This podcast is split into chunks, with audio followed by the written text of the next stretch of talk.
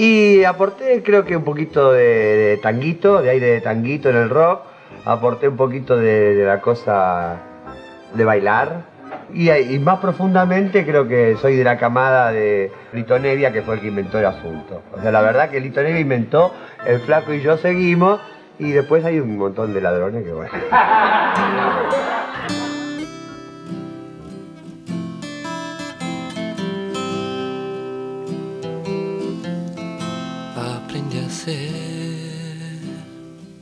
formal y cortés. Bueno, mi primera relación con un instrumento fue un piano que me regaló mi abuela, pianito de juguete. Entonces, cuando volvimos de veraneo, fuimos al piso de arriba de casa donde había un piano en serio y ese fue como el test, ¿no? final.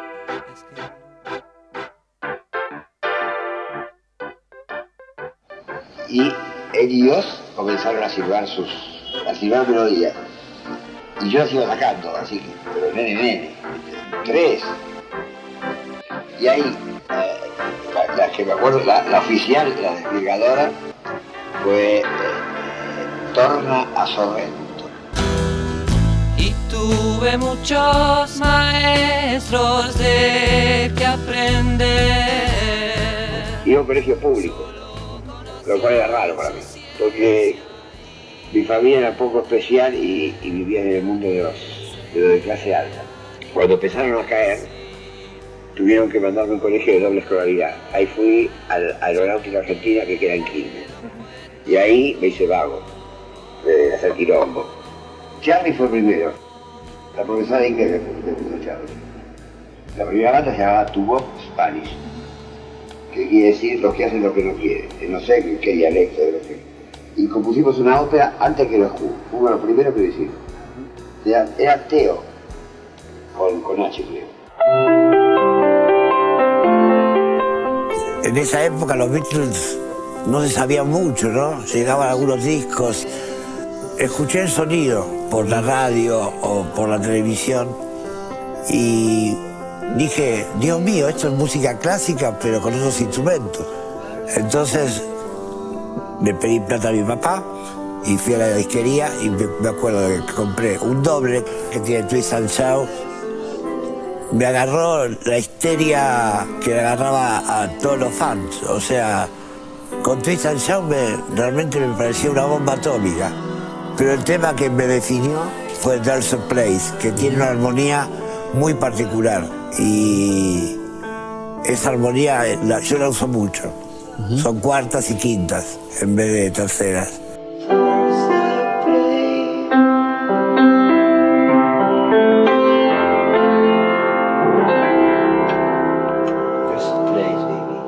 Dicen, dicen que todo se compone, se hace en la, adolescencia y después uno recuerda. Nito tenía un grupo de que era cantante que se llamaba The Century Indignation. Eran mejores que nosotros vocalmente. Estábamos en divisiones separadas. Un día decidimos fusionarnos. Y cuando se fueron todos los demás, quedó Nito. Y ahí vino el éxito. No fue nada fácil. Cuando ya casi estábamos por existir, fuimos a lo de Jorge Álvarez y Billy Bond y cantamos tres canciones y Billy Bond dijo, contrataros. Jorge Álvarez era un tipo muy inteligente.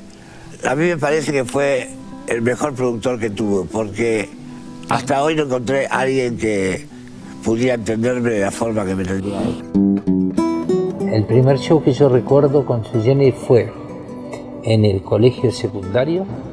Todavía no habíamos grabado disco, por supuesto. Era la fiesta de fin de año. Tocaba al piano algún profesor había alguien que bailaba, había otra banda de folclore y estaba Sui Generis. Lo que más recuerdo que tenía que tocar la flauta dulce, estaba tan nerviosa que le dejé arriba un equipo y no la pude tocar. Era en el colegio Santa Rosa, banda de seis, cinco éramos del colegio y el guitarrista era fuera del colegio. Me acuerdo que le alquilamos los equipos arco iris y a Nito le mandaron a cortar el pelo porque lo tenía un poquito largo. Entonces nosotros distribuimos el mensaje entre los alumnos de que después que tocáramos nosotros nos íbamos todos. Y así fue. Y tocamos y se fue todo el colegio. Hubo un tiempo en que fui hermoso y fui libre de verdad. Guardaba todos mis sueños en castillos de cristal. Tocamos en teatros pequeños, pero los llenábamos. Y me tocó la colimba. Y yo creí que me salvaba por número bajo, pero no, me hicieron ir. Me las para, para zafar. Yo estaba complotado con una enfermera que me guardaba la ropa y a la noche yo me, me cambiaba y salía con ropa y volvía a las 7 de la mañana y me ponía la ropa. Y yo hacía algunos mandados para ella. Entonces un día me la han muerto para que lo lleve a, a la morgue que era abajo.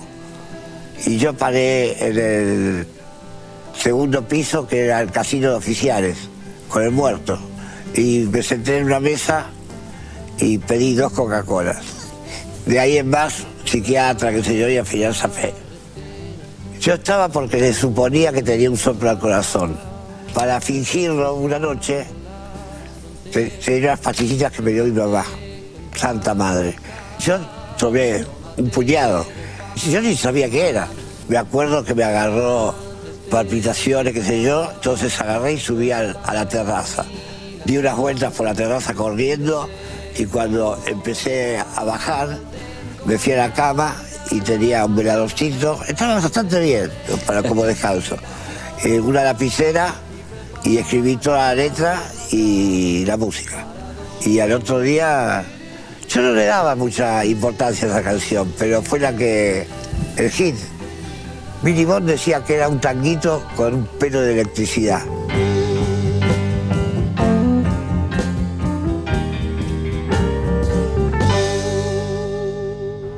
El dúo Sui Generis tiene un primer long play grabado hace dos meses y además tiene una participación en la película Rock hasta que se ponga el sol. ¿Qué tal, Charlie? ¿Qué tal? ¿Cómo te va, Lito? ¿Qué tal, Nitro? ¿Cómo te va? Vamos a comenzar a tocar canciones que no hemos grabado todavía en discos. Y Sui Generis va a comenzar tocando una primera canción. Contá y explicar cuál es esta primera canción, Sí, Charlie. se llama eh, Cuando ya me empieza a quedar solo, es un tema que tendrá dos meses más o menos.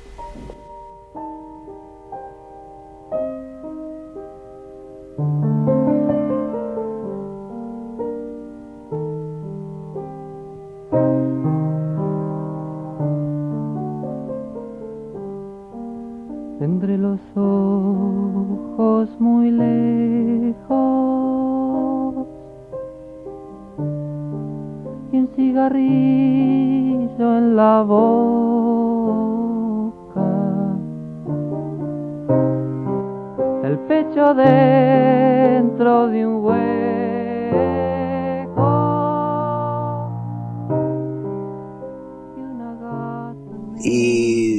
gente hippies, sobre todo hippies venían, con el pelo por acá y qué sé yo, chicas disfrazadas, e- eso. Y el primer disco, Vida, lo compuse fantaseando, porque muchas de las canciones hablan de cosas que no me habían pasado, que yo imaginaba. Confesiones de invierno, ahí ya era. Yo me, había hecho medio hippie, tenía el pelo muy largo y me empezaron a pasar cosas. Por un mes eh, fui del Partido Comunista Revolucionario. El líder del grupete era Villa, Samir Villa. Pero me quedó un poco del germen de la revolución. Y en los recitales yo agitaba políticamente. Eso me, me- me gustaba más, pero eh, los partidos políticos no, no me interesan mucho.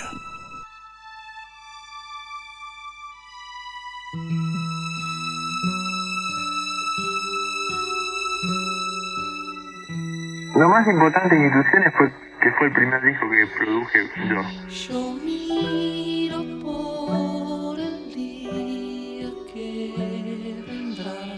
Como que fue una gran pelea porque el primer disco lo produjo Billy y Jorge, pero Jorge no aparecía directamente por el estudio y el segundo lo produjo Jorge Álvarez. Entonces tuve que seguir grabándolo yo. Ya en esa época algo más entendía de, de lo que era la grabación. A mí me gusta mucho porque es como un experimento el disco. Todo el mundo me decía que la voz estaba atrás, estaba súper atrás la voz, o sea, no se entiende ninguna letra, pero era lo que yo quería hacer en ese momento, o sea, quería hacer eso. Y como salió eso, o sea, es algo que a mí me gusta mucho. Oye hijo, las cosas están de este modo. Una radio en mi cuarto me lo dice todo. No querían que saliera ese disco. O sea, no le gustó ni la idea de instituciones, ni que Juan y Rino eh, tocaran, ni que hubiera tantos sintetizadores, ni que eh, no hubiera guitarras acústicas. Bueno, hay un montón de, de cosas en contra. Bueno, cuando Álvarez fue la, la primera vez a escuchar lo que yo había grabado, escuchó, me dijo, yo en esta no me anoto. Así directamente me dijo, arreglate vos, tenés las obras y qué sé yo. Y fue todo como más difícil. Incluso todo, viste, la tapa, todo era, era como todo mucho rollo. Pero por otro lado era como que Sui Generis era cada vez más popular. Íbamos a tocar a cualquier agujero por ahí y se super llenaba. Entonces yo tenía como el poder, digamos, de del respaldo del público, digamos, ¿no? Entonces eh, creo que por eso salió. Con represión viste un saco azul como pidiendo perdón y se esconde a la luz del sol. Había un personaje eh, que se llama López Rega, que comandaba una asociación que se llama la AAA, Alianza Anticomunista Argentina. En esa época nosotros nos empezaron a censurar un disco que se llama Instituciones, algunos de los temas, como Botas Locas, como Juan Represión, a otras hubo que cambiarle las letras, y claro, por supuesto eso influyó también en la separación de Sweep. Para quien canto yo entonces, si los humildes nunca me entienden. Yo lo vivía un poco paranoicamente, que me podían prohibir, que me podían poner una bomba, qué sé yo. Ahí empecé a usar cada vez más metáforas y yo no sé si se avivaron. Mi teoría es que no me hicieron nada por los hijos que tenían los generales y qué sé yo, que seguro que les gustaba Fidel. y yo canto para usted. El que atrasa los relojes, el que ya jamás podrá cambiar. Y no se dio cuenta nunca que su casa se derrumba.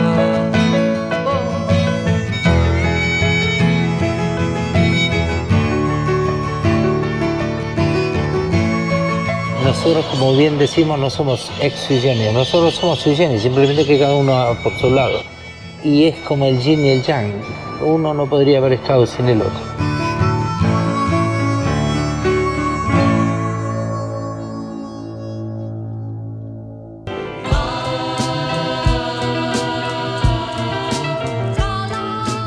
Queríamos hacer una editorial con León, una editorial. Entonces nos juntamos un día y empezamos a ver los papeles que teníamos que hacer para hacer la editorial. Queríamos hacer una editorial para editar los temas nuestros y temas que de gente por ahí, amigos nuestros que no nos conocía nadie, entonces por ahí hacer una revista y meter temas nuestros, una idea bastante linda. Y al final terminó en música toda esa idea y decidimos hacer un recital con Raúl y León. Y este, pero queríamos hacer algo totalmente fuera de, de- lo que era mm, la carrera de cada uno. Entonces hicimos unos carteles que yo dibujé que decían por Siguieco y la banda de avestruces cansadas, porque León tenía un, un conjunto que llamaba la banda de los caballos cansados. y los pegamos por corrientes con engrudo, así hicimos una, ¿cómo se llama? Rotapring o bueno, y pegamos unos mil cartelitos y lo dijimos una vez en radio y bueno, se súper llenó y tocamos canciones de todo, de todos nosotros y algunas que habíamos hecho nuevas. Y de ahí este, enseguida nos dijeron si queríamos grabar un disco, o sea, la compañía de León. Y fue un disco súper de, entre casa, porque me acuerdo que siempre había problemas con los horarios y faltaba uno y las voces. Bueno, fue un delirio, pero quedó lindo. Formalmente no me gusta mucho. Eh, se nota demasiado que es entre casa. Y hay unos delirios ahí adentro. Pero a la gente le encantó. Pienso que sobre todo hay tres o cuatro temas que son muy lindos, que son lo que sostienen todo el disco.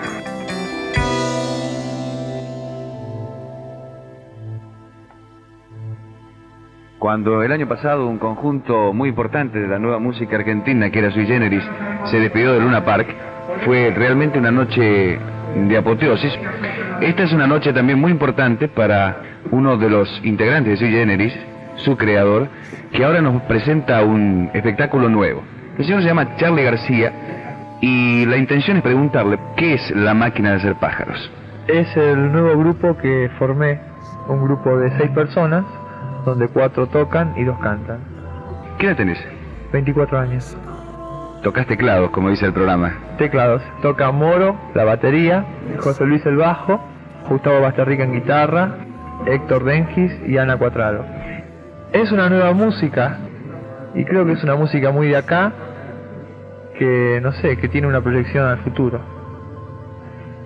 Tal vez esta sea la forma de develar una incógnita por una gran cantidad de afiches, una profusión de afiches que salieron en Buenos Aires hace cosa de 20 días, que se presentaba algo denominado la máquina de hacer pájaros. Ahora lo sabemos.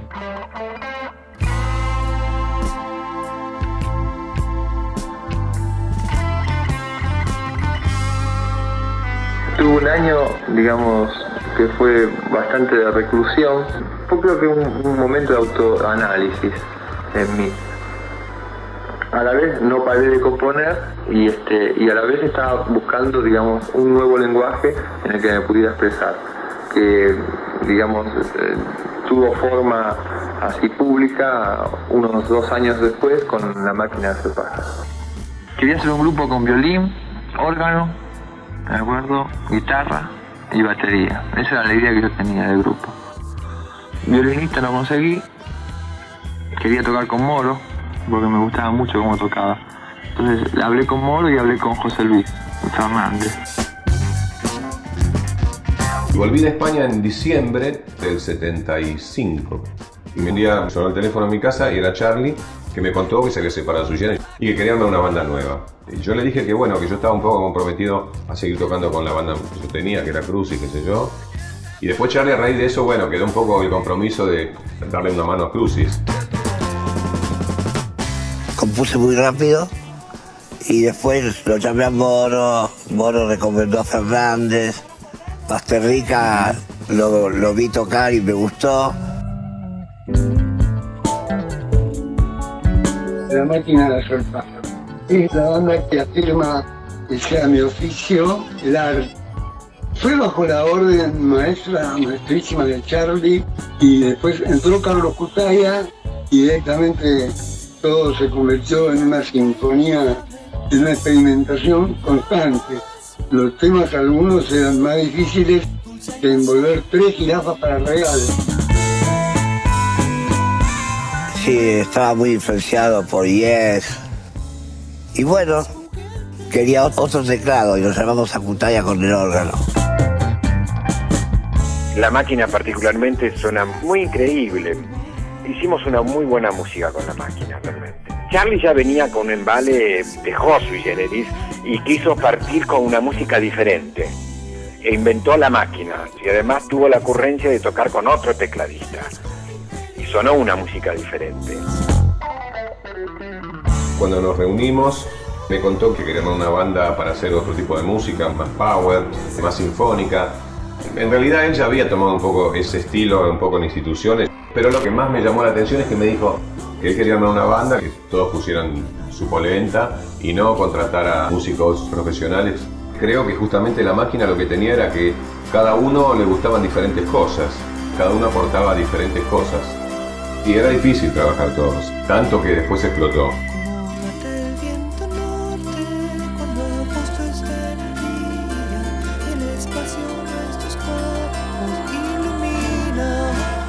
Ensayábamos mucho, Charlie mantenía las riendas de todo.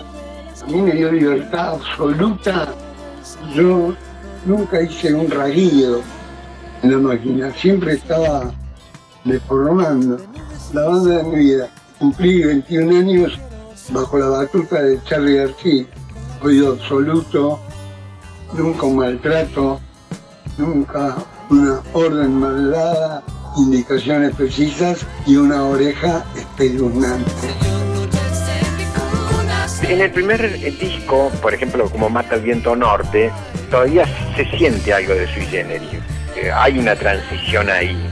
Pero después no, pero igualmente en el primer disco, qué sé yo, Ah, te vi entre las luces, ya es, es, un salto a otra, a otra galaxia.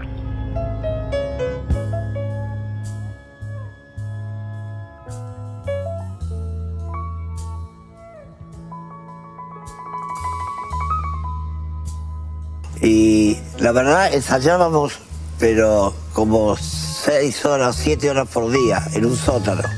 Y creo que eso le dio al grupo la consistencia que tuvo. Cuando salió la máquina era muy, muy, muy lindo. O sea, la integración que había entre nosotros y, digamos, eh, los, los objetivos estaban bien claros y fue lindo. Después, con el tiempo, eh, fue como que cada uno fue tirando para un lado distinto. A Charlie me parece que no, no le causó mucha gracia, ¿viste? Por ahí que, que todos trajeran temas, que yo. Parece que quizás esa fue una de las razones por las cuales después se separó la banda, ¿no? Primero este, se fue Gustavo a Rica. Paralelo a eso, ya en esa época a Charlie le habían dado un dinero para producir el Festival del Amor, para lo cual me convocó a mí y a David y a Gonzalo Farrugia, que fue la banda de soporte de todo el festival. Y lo de la máquina se empezó a desgastar Alicia Basterrica. Yo cuando se fue a Basterrica me desinteresé bastante de la banda. Creo que eso lo provocó Charlie para en definitiva desarmar la banda.